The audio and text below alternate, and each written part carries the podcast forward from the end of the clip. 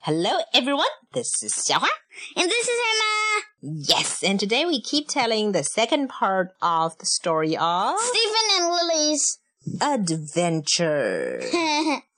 yes, and it's about adventure in a beehive, right? Right. 我们上次讲到哪儿啦？讲到那个 Steven and Lily were Lily was stuck in the beehive, can't come out, and Steven will help her. yes, as Lily was invited to be their new queen, and she The bees knew the bee's new queen, and she doesn't want to be a queen bee. and have little baby bees Right. and have human bees. hmm Now, Steven did, did not take Steven very long to think of an idea. He said, Okay, you stay here, Lily. I'm going to go out for a walk. I mean, for a fly and see whether I can think of something I can do. How are you going to save me from out of the beehive? Well, let's wait and see. And then, without waiting for Lily's answer, Steven flew out. That is a horrible guard, Lily said. Steven was out of the beehive in no time. He wanders about, looking for something. Suddenly, he finds a lonely bee, bee flying there all by herself. So he goes on to ask her, Where are you from? Well, I'm from another beehive, but I'm all alone now because human beings have stolen my beehive and to take honey from it. So all of my brothers No, and no, no, I don't sisters are think that's lost. good. Now, what's good? Scientific, Yeah, scientifically speaking, what? well, Use Chinese. scientists. Mm-hmm. What do you want to say, Emma? I want to say that their beehive is got uh, human beings um, took it away Mhm. to uh, To make honey? make not make honey to make scientific projects. Scientific projects. Oh, okay. So you mean human beings took their whole hive away for research, right? Right. Okay. And so now I'm all alone, the bee said. Well, let me find you a new home, shall we? Steven said, as Steven discovers that this is a very beautiful bee. And beautifuler than Lily. I don't know whether I'll be welcome in a new beehive, cause you know bee societies are very strict with newcomers.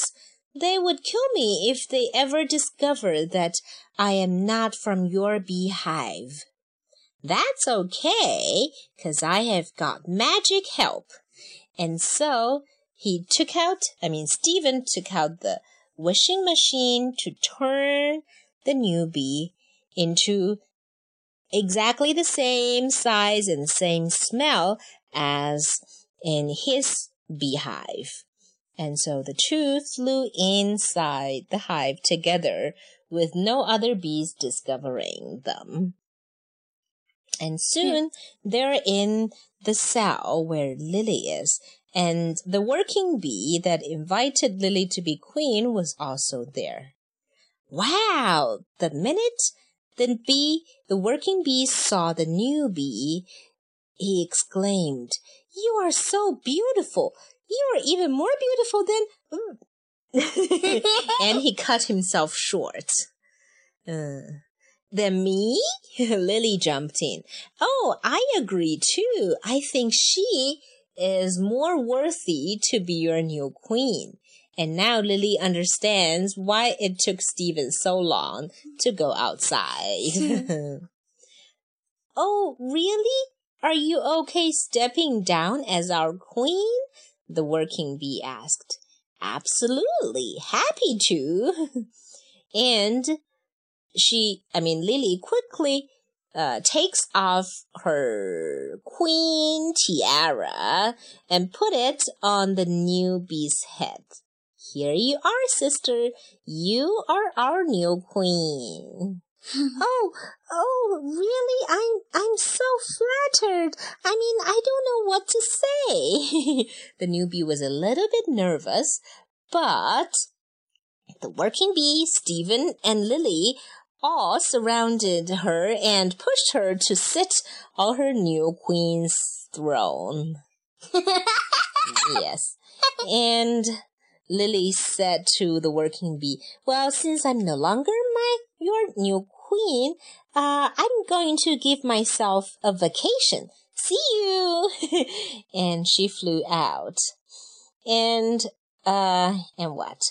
And the newbie said to Steven, who did not leave at the moment, You are going to be the new queen's new guard.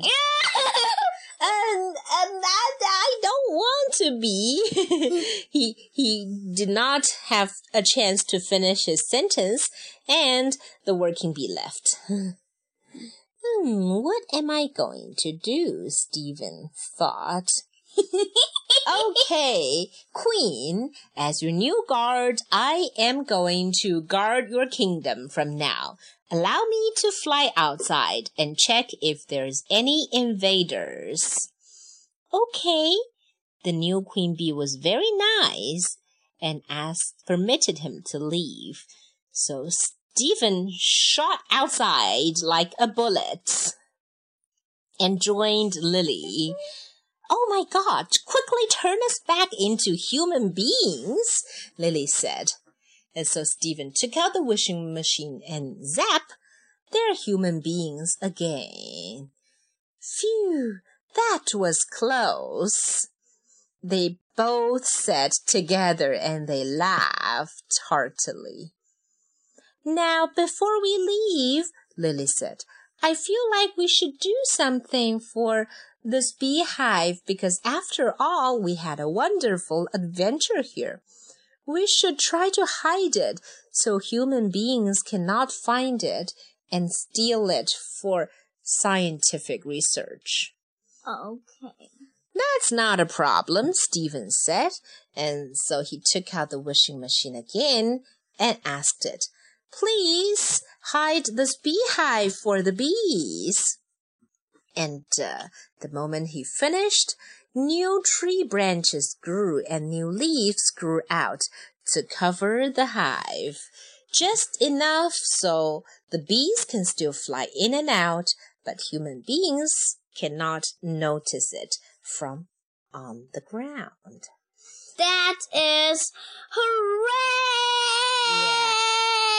Our job here is done, the two said as they walk instead of fly home. Lily said, It's such a great thing to be invited to be queen. And and Steven said, it's such a bad thing to be asked to be guard. and when they came back to the school oh, and tell their friends, the friends laughed at them, say, saying, saying, Aha! Here's two bees. Please make honey for us. Uh oh. so the classmates did not believe a word they said. Right. And? So, the